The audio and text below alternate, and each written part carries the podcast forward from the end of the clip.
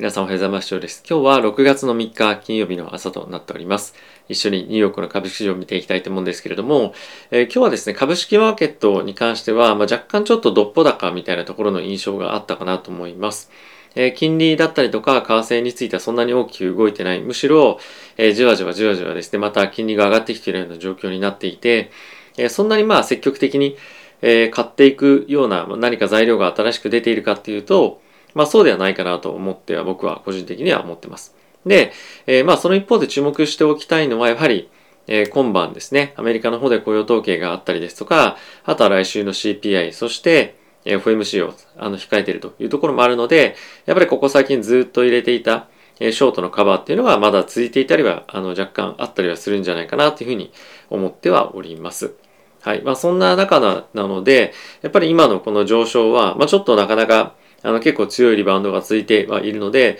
まあ、買いたいね、買いたいなっていうふうに思ってる方も、まあ、非常に多いんじゃないかなと思うんですが、まあ、僕はまだ、あの、正直、マーケットのその先行きの見通しっていうのが、まあ、クリアに正直全然なってないんじゃないかなと思いますし、まあ、むしろ徐々に、あの、金利上昇だったりとか、まあ、あとはその物価高っていうのが、え続く方向に、まあ、今見方がまたさらに強くなってるんじゃないかなと思うので、まあ、あまり今の上昇に、えー、ついていくっていうよりも、まだ生還の方が、僕は、まあ、あの、まあ、いいのかなと思いますし、やっぱりもっともっと資金が戻ってくる時っていうのは、あの、さらなる大きな上昇につながっていくと思うので、まあ、焦って入って、あの、まあ、ちょっと火傷するんじゃないかなと僕は正直今のタイミングでは思うので、もう少し状況を見極めたいなと思いますし、またやっぱりある程度の判断がつくっていうのは、まあ、8月9月の中旬から、まあ、あの、前半というか、それぐらいだと思うんですよね。なので、まあ、9月の FOMC が、まあ、終わるまでは、もしくは8月のジャクソンホールの中でのコメントが出てくるまでは、まあ、あまり正直積極的には動きたくないなっていうのは僕の中では、えー、あります。まあ、そのあたりの理由っていうのも今日、えニュースをいろいろ見ながら皆さんと一緒に、え見ていきたいなというふうには思っております。はい。ということですね、ここから指数だったりを見ていきたいと思うんですけれども、え、まずはですね、ダウがプラスの1.33%、S&P がプラスの1.84%、ナスダックがプラスの2.69%、ラッセル2000がプラスの2.31%となっております。やっぱり気になるのがですね、まあ、ドル円だったりするんですけれども、129.87というところで、まあ、非常にまあ安定してまた130円前後っていうところに戻してきたなという印象は、まあ、ありますし、まあ人の一つの要因としては、やっぱり米国の10年債っていうのが2.9%ぐらいまた回復をしてきていて、まあ、少しあの、また3%超えるかどうかみたいな攻防が、まあ、来たりですとか、まあ、あとは、この夏に向けてですね、物価上昇がしてくるようであれば、また3%トライしに行くような環境に、まあ、すぐさま戻っても、戻ってもおかしくはないなと思いますので、まあ、このあたりしっかりと見ておきたいなというふうには思っております。はい。で、続いてクルードオイル、まあ、原油ですね、については、2%を超えるような上昇で、117.6というところまで上がっておりました。あとはゴールドがまた100、えー、1870ドル台ぐらいまで戻ってきてはいるんですけれども、まあこのあたりもやはりちょっと物価高っていうところが意識されての、ポイントだったりするのかなっていうふうに感じてはおります。はい。で、えー、一応ですね、これナスダックの現在のチャートなんですけれども、まあ、この1万3000から1万3500近辺っていうのは一つ、レジスタンスにはなりそうなゾーンではあるのかなと思ってはいるんですが、まあ、あの、テクニカル的に見てみると、えオシュレーターというふうに言われるような指数ですね。まあ、このモメンタムが、もう少し続いていくかどうかっていうところを見てみると、RSI とかっていうのを見てみ、見てみても、まだそんなに、あの、変わりすぎな水準にも、え来てなかったりするので、まあ、もうちょ、もうちょい、えー、来週にかけても、前、ああの、こういう統計次第かもしれませんが、まあ、続伸する可能性はあるのかなと思ってはいる一方で、まあ、この辺りのゾーン、1万3000から3500っていうところに、また頭打ちになってしまうんじゃないかなというふうには、僕は思っております。はい。で、えー、もう一つ見ておきたいのが、皆さんとさっき一緒にちょっと見させていただいた、10年債の金利なんですよね。まあ、ちょっとずっとここ1ヶ月弱ぐらいかけて、どんどんどんどん下がってきてはいましたけれども、まあ、これがまた、戻ってきているということで3%に近づいてくるによって、またマーケットで、あの、非常に注目されてくると思いますし、そうなってくるとやっぱ株が買いづらくなってくると思うので、まあ、この辺りの金利の水準感っていうのは一つ見ておきたいなというふうに思っております。はい。で、あとさっき原油の、えー、どんどん続伸してますよっていうのは皆さんと一緒に見たんですけれども、えー、一方で、あの、まあ、一方でというかさらに、えー、ガソリンの価格がですね、どんどんどんどん上がっていって、えー、この辺りが上がっているっていうのはやっぱりそのアメリカの、えホリデーシーズン、まあアメリカだけではなくてヨーロッパもそうだと思うんですけれども、まあ、ホリデーシーズンにえどんどんどんどん期待感というのが高まって、えー、ガソリンが上がっているっていうところかと思いますし、まあ、この辺りが上がってくれば上がってくるほど、まあ、国民の消費っていうものが、まあ、その積極的に何かを買うとか、まあ、そういったサービスの方向に、ま、向かいづらくなるというのはあると思うので、まあ、より消費が、まあ、冷えてくる可能性というのが高くなるんじゃないかなと思います。まあ、この辺りはあの毎日毎日チェックをして、えいきたいかなと思っておりますし、まあ、あとは天然ガスについては、まあ、今日はあのそんなに大きく動いてはなかったんですけれども、まあ、この辺りが積極的に、まあ、あの積極的にというかあの大きく下がってこない限りは、まあ、ヨーロッパのインフレっていうのは続いていくと思いますので、えこの辺りもあの一緒に見ながら、えー、まあ、インフレがどうなっていくかっていうのは見ておきたいポイントかなというふうに思っております。はい。で、ここからニュースですね、皆さんと一緒に見ていきたいと思うんですけれども、えー、まずはですね、CNBC のニュースの方で、えー、現在の FED のえバイスチェア、まあ、副議長ですね、のえブレーナードさんがコメント、インタビューに答えておりました。で、えここで彼女が何を言っていたかというと、まあ、very hard to see the case for the Fed pausing rate hike というふうにあるんですけれども、まあ、今すぐに金利上昇をストップすることは、まあ、ほぼないでしょうということは、まあ、当然なんですけれども言っていましたと。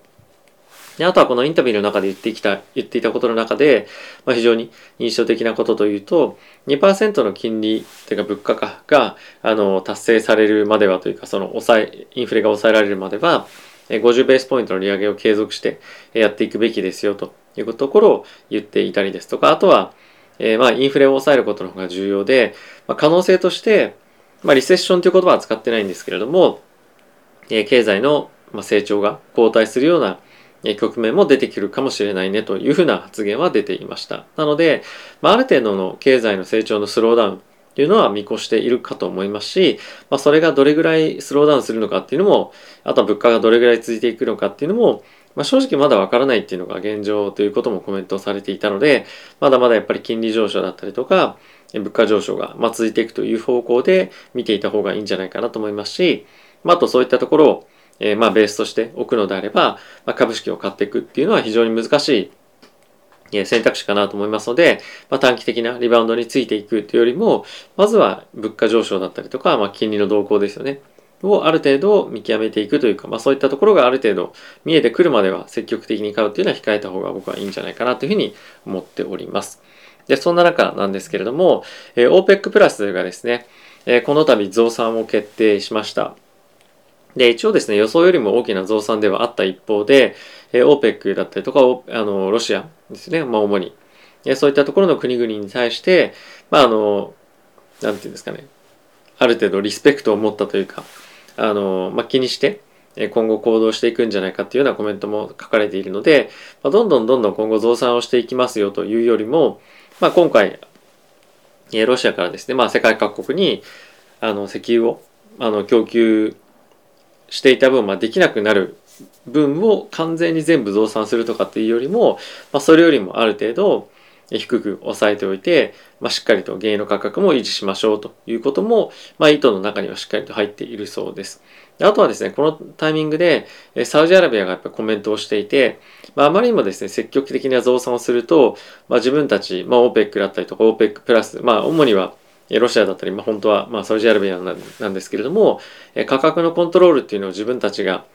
増産減産することによって、え、できなくなってしまうので、まあ、あまりにも多い増産っていうのは、まあ、するべきじゃないっていうのはやっぱ牽制はしていたんですよね。なので、まあ、今後も、えー、やっぱりしっかりとある程度え、原油の、まあ、高めなプライスっていうのは維持されると思いますし、まあ、可能であればえ、どんどんどんどん価格を上げていきたいっていうのはあるとは思うので、まあ、そんなに短期的に原油が下がってくるっていうのは正直あまり考えられないなと思いますので、このあたりも大きくですね、しっかりと物価高というところに継続的に寄与していくんじゃないかと僕は思っております。はい。次なんですが、まあ、個別の銘柄の内容になるんですけれども、まあ、現在のドル高っていうところが続いていくことによって、マイクロソフトがですね、第4クォーターのまガイダンスをま下げるということを発表していました。で、これは、あの、そんなに大きく、まあ、見えないというか、あの、大きくは見えなかったんですけれども、まあ、これが同じようなガイダンスを、まあ、他の企業がですね、まあ、出してくるようなことがあると、まあ、マーケット全体として、やっぱりちょっと、あの、企業としても厳しいよねっていうところが、あの、あるかと思いますし、まあ、第4クォーターから先については、まあ、かなり不透明ですよと、まだあのガイダンスについては変えてないっていう状況なので、えー、さらなるガイダンスの引き上げだったりとか、まあ、あとはアナリストとかのですね、予想の引き下げっていうのも、え、さらに起こってくるんじゃないかなと思うので、まあ、このあたりは潜在的にやっぱりドル高の悪影響っていうのはあるというところは、まあ、理解しておきたいですし、まあ、これが本当にやっぱり一番大事なのは、どこのタイミングまで続くかわからないっていうのが一つ、まあ、大きなポイントなんじゃないかなと思うので、まあ、しっかりとこの辺りニュース拾っていきたいなというふうに思っております。はい。で、次なんですけれども、一応ですね、世界でも本当に有名なタイガーグローバルというヘッジファンドがあるんですけれども、5月のパフォーマンスは14%ですね、マイナスでしたというのが発表されていまして、2022年の全体でのリターンに関しては、オーバー50%という形で損失が出てますと。まあ、もっと正確に言うと52%っていうふうに数字が出てるらしいんですけれども、まあ、本当に大手のヘッジファンドですら、もう資産を半分に、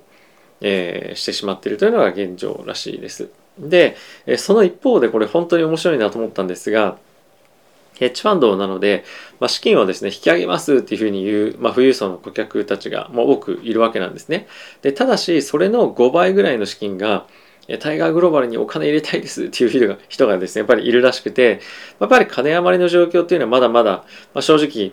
まあ、変わっていないというか、まあ、続いていくんじゃないかなというふうなことは、感じております。なので、まあ、本当に貧富の差っていうか、あのお金があるところにはめちゃくちゃ余っていてそうじゃないところには全然カツカツみたいな状況になっているのでやっぱり経済活動を活発化させていく上で非常に、まあ、その一般層というかですね、まあ、そういった層の資金繰りっていうのは非常に重要なポイントにはなってくるかと思うので、まあ、この辺りがお金が入ってきてるからまあいいですよっていうわけじゃないんですが、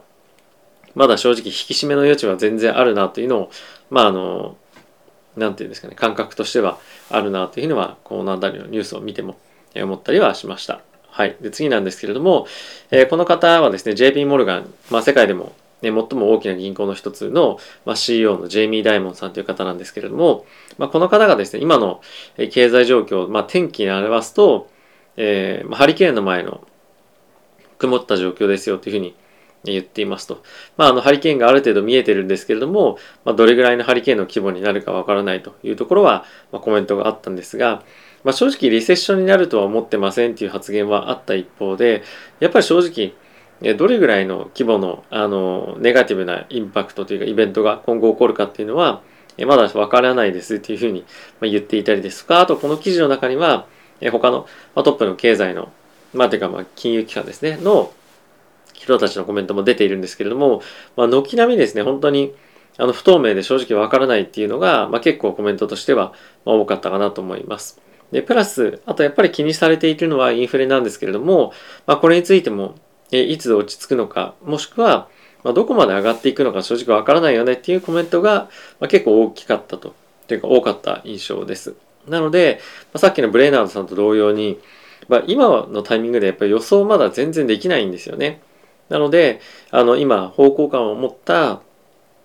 ポジショニングを取るというよりも、まあ、やっぱり株を買うんであればディフェンシブ目の銘柄がいいんじゃないかなと思いますし、まあ、今持ってるにはですね、で、まあ、あの、大きく動き出したら、えー、テックだったりとか、まあ、そういったリスクが高い、ボラティティが高い株式を、まあ、買っていくというのがいいかと思います。まあ、最高級というか最大級のリターンを得たいのであれば、まあ、逆張りっていう一つの選択肢もあるかと思うんですけれども、まあ、今は、あの、なんていうんですかね、リスク取るタイミングじゃ正直まだないのかなと思っていますし、えー、取るとすればある程度、まあ、夏のインフレがどれぐらいになるのかっていうのが分かり始める7月から9月ぐらいにはなるんじゃないかなと思うので、まあ、この辺りはニュースしっかりと追って、えー、物価高っていうところや、まあ、あとは経済の減速がするのかどうかみたいなところをしっかりと見極めていきたいなというふうには思っております。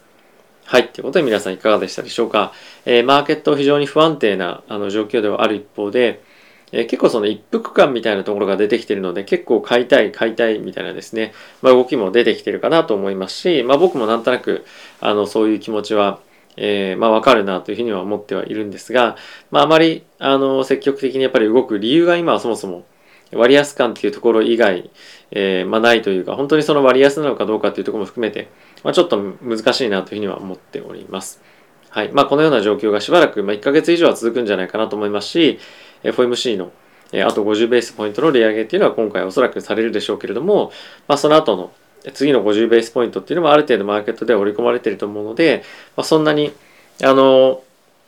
なんていうんですかね、状況が変わるっていうわけではないかと思います。で、プラスやっぱり今後状況が変わってくるとすれば、まあ、もっとインフレがあの加速してくるかどうかっていうところが焦点なので、まあ、そこにある程度一定程度の、えー、見通しが立つようであれば、まあ、積極的に株価株を買ってくる人が、まあ、もっともっと出てくるかなと思うので、まあ、本当にもうそこの一点に今は注目が集まってるかと思っております。